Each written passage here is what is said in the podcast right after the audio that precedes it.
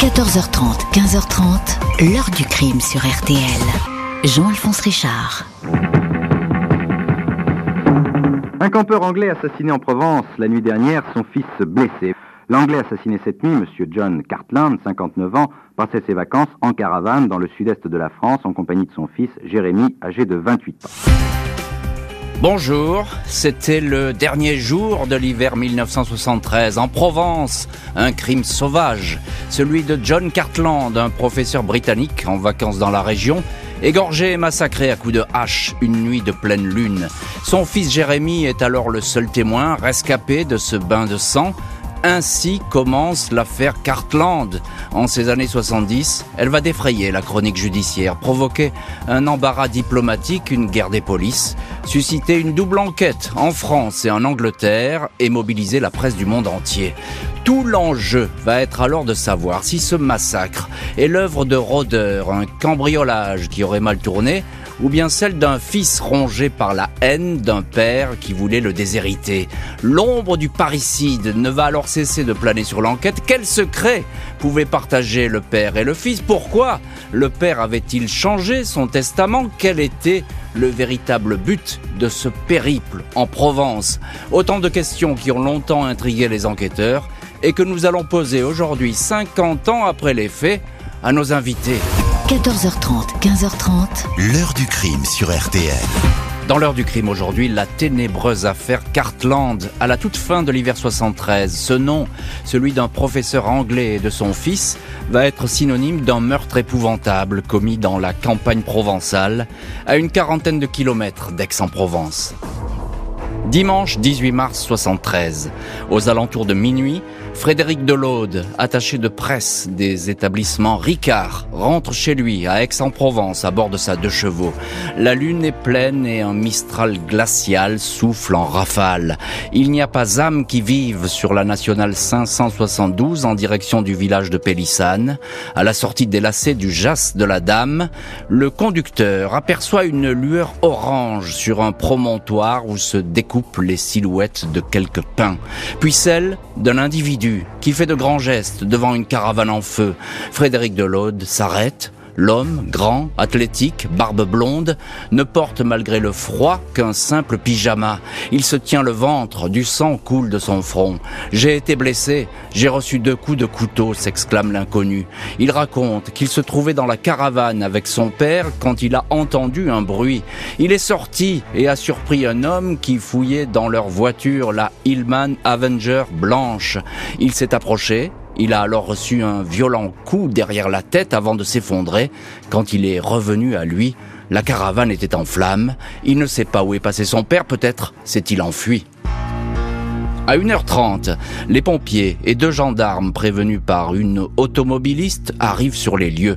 Claude Delaude est déjà parti avec son blessé anglais pour l'hôpital de Salon en Provence. Sur place, il y a trois autres automobilistes qui ont tenté d'éteindre le feu et décrocher la Hillman de la caravane. Ils l'ont poussé, le véhicule était fermé à l'exception de la portière conducteur. Le groupe explique avoir appris qu'un autre anglais se trouvait sur place quand le brasier a éclaté mais il est introuvable.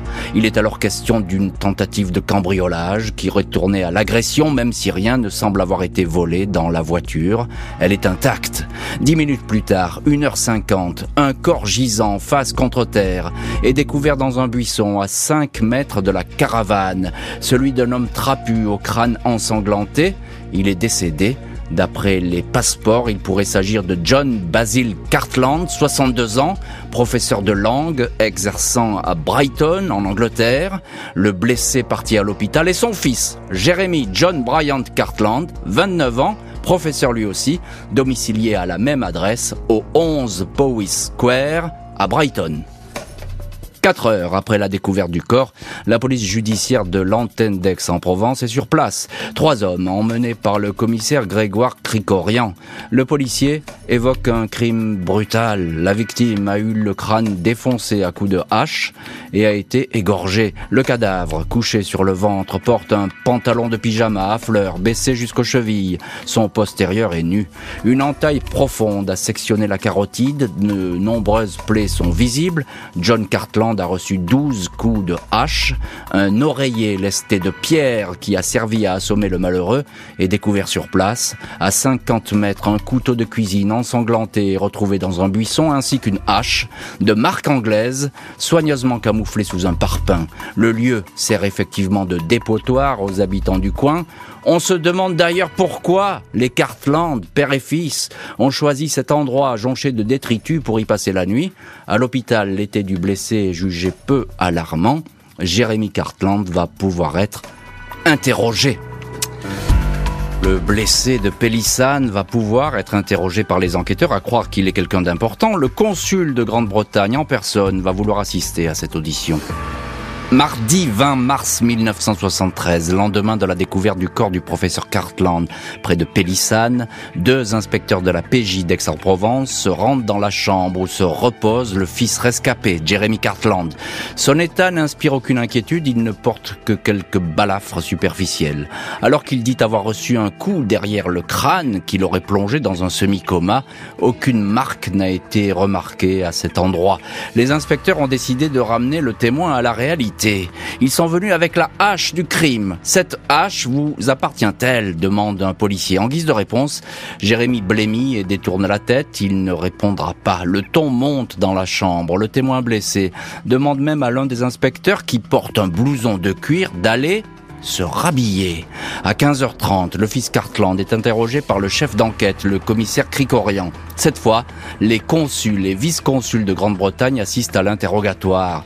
Jeremy Cartland raconte son voyage, départ d'Angleterre le 12 mars, achat d'une caravane en Espagne, direction la Provence, Jouques, où son père possède un terrain. 18 mars, ils font le plein d'essence à Pélissane, le pompiste les met en garde contre le Mistral qui souffle fort. Ils décident donc de camper dans le coin.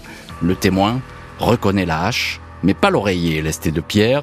Au bout de 5h30 d'interrogatoire, le consul suggère d'arrêter les questions car le témoin, dit-il, est fatigué. 21 mars, Jeremy Cartland quitte l'hôpital sous les flashs des photographes, assailli par les journalistes dont plusieurs sont arrivés d'Angleterre. Nouveau rendez-vous policier dans la soirée, une audition simple, pas de garde à vue. Le témoin ne peut expliquer pourquoi les cambrioleurs n'ont rien volé dans la voiture, il ne s'explique pas non plus la dissimulation de la hache. Les policiers insistent. Ne vous troublez pas, monsieur Cartland, reprenez vos esprits et dites-nous toute la vérité. Les enquêteurs pensent que le témoin est alors sur le point de craquer, mais il garde le silence. Il est autorisé à rentrer chez lui. C'est le consul britannique en personne, Sir Edmunds, qui l'héberge dans un luxueux appartement de la Cadnelle à Marseille. Le juge d'instruction d'Aix-en-Provence, André Dalmas, doute de la sincérité de Jeremy Cartland. Huit jours après le crime, le jeune Anglais est convoqué en qualité de témoin. Il arrive au palais de justice dans la Jaguar bleue de son avocat Paul Lombard, suivi d'une nuée de journalistes. Maître Lombard lui a conseillé de se constituer partie civile pour avoir accès au dossier. Il raconte la journée du drame, le vent, le Mistral, son père fatigué qui s'arrête dans ce coin. Lors des auditions qui suivent, le témoin va parler de la présence d'un inconnu qui aurait discuté avec son père. Les avocats vont suggérer que le professeur John Cartland, ancien des services secrets britanniques, a été liquidé. À sa sortie, il est interviewé par Robert Daran pour RTL. J'étais ici comme témoin, oui. Monsieur Cartland, pourquoi êtes-vous venu puisque vous aviez la possibilité de rester en Angleterre Pour aider la justice française. On va vous demander, poser des questions sur la soirée. Est-ce que vous avez une opinion, vous? J'ai pas d'opinion, non. On, on peut donner les faits, c'est tout. À partir du moment où vous avez été assommé, vous ne vous souvenez de rien. Rien, oui. Le juge Delmas le reconvoque pour le 17 mai, nuit de pleine lune, précise le magistrat, propice donc à une reconstitution, mais cette fois, Jeremy Cartland ne viendra pas. Et la France qui va pas en rester là dans cette affaire, elle va demander l'extradition du jeune professeur passé du statut de témoin à celui de suspect numéro 1. Les Anglais vont alors déclencher leur propre enquête. 7 mai 1973, le commissaire Grégoire Cricorian débarque à Londres porteur d'une commission rogatoire signée du juge Delmas. Jérémy Cartland avait toujours répondu jusque-là aux convocations du magistrat. Il est désormais considéré comme le suspect numéro 1 du crime de son père et recherché. Le superintendant de Scotland Yard, Ronald Page, accueille le policier français présenté dans les journaux comme le commissaire Maigret. Les journalistes sont à sa descente d'avion. J'aurais préféré me casser une jambe que d'avoir une telle publicité. Le climat de cette affaire est malsain, indique Cricorian. Le flic français va devoir se contenter de quelques auditions de témoins. Certains évoquent souvent, de façon anonyme, des disputes entre le père et le fils au sujet du patrimoine familial, sans toutefois apporter de certitude. Le Yard, alimenté par des pièces du dossier français, poursuit sa propre enquête pour savoir si le suspect l'est vraiment. 11 juillet 73, quatre mois après le drame, Jérémy Cartland est inculpé de parricide. Les autorités britanniques accusent réception de la demande d'extradition formulée par la France. Le cas déchire deux pays où chacun a choisi son camp.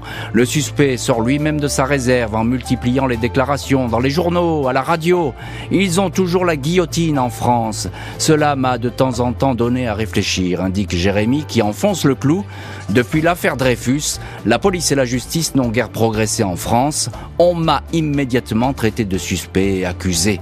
La sœur de Jérémy Cartland, Elisabeth, se rend à Aix pour y rencontrer le juge Delmas. Elle lui remet une lettre dans laquelle son frère a noté 20 points litigieux et les irrégularités commises par les policiers du SRPJ.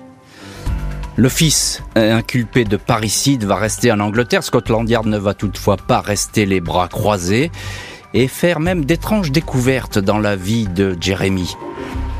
Le commissaire de la PJ d'Aix-en-Provence, Grégoire Cricorian, va beaucoup échanger avec ses homologues britanniques. Scotland Yard va ainsi conduire des investigations fouillées sur Jeremy Cartland dans le but de déterminer s'il existe des charges suffisantes pour qu'il soit jugé en France ou en Angleterre. Le jeune professeur est entendu à plusieurs reprises par les policiers. Au mois de décembre 1973, il est questionné pendant 7 heures et s'insurge contre ce qu'il considère comme une persécution. Scotland Yard va ainsi retracer la trajectoire contrastée de Jeremy Cartland ainsi que les relations tendues qu'il avait avec son père. Un an avant le crime, Pâques 1972, il est tombé amoureux d'une femme mariée. Celle-ci a quitté pour lui son époux, aventure sentimentale qui aurait provoqué le courroux du professeur John Cartland, jugeant son fils inconséquent. Le fait est que quelques semaines plus tard, juin 72, John Cartland a modifié ses dispositions testamentaires. Il a exclu son fils et sa fille de l'héritage, léguant tous ses biens à sa gouvernante, Miss Janet Gibson. À cette période, le père va continuer à adresser à Jérémie des courriers désapprobateurs. Le périple programmé en Espagne et en France devait être le voyage de la réconciliation entre les deux hommes. Ce tête-à-tête aurait-il tourné à l'affrontement Impossible de le savoir. Neuf mois après le drame, le directeur des poursuites publiques britanniques indique que les indices sont insuffisants pour incriminer Jeremy Cartland. Aucune charge ne sera retenue contre lui. Le jeune professeur ne va plus avoir de compte à rendre à la justice, côté anglais comme côté français, lui qui affectionnait l'exposition médiatique va alors disparaître.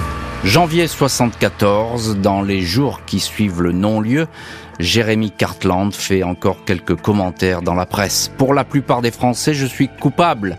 Je ne sais pas si on m'aurait exécuté en France, mais je pense que je serais resté très longtemps entre quatre murs, dit-il. Il ne va ensuite plus faire parler de lui. Le juge d'Aix-en-Provence, André Delmas, s'était montré pour le moins philosophe en apprenant qu'il n'obtiendrait jamais l'extradition du suspect numéro 1. J'étais sûr de pouvoir arrêter Jérémy, mais pas certain de pouvoir obtenir sa condamnation devant une cour d'assises. Présenté dans sa nécrologie par le Times de Londres comme un sportif et un poète, Jérémy Cartland s'éteint le 4 juin 2014 à l'âge de 70 ans. Se déclarant étranger à la mort de son père, il n'a laissé derrière lui aucune confidence sur cette nuit de pleine lune à Pélissane. L'heure du crime, présenté par Jean-Alphonse Richard sur RTL.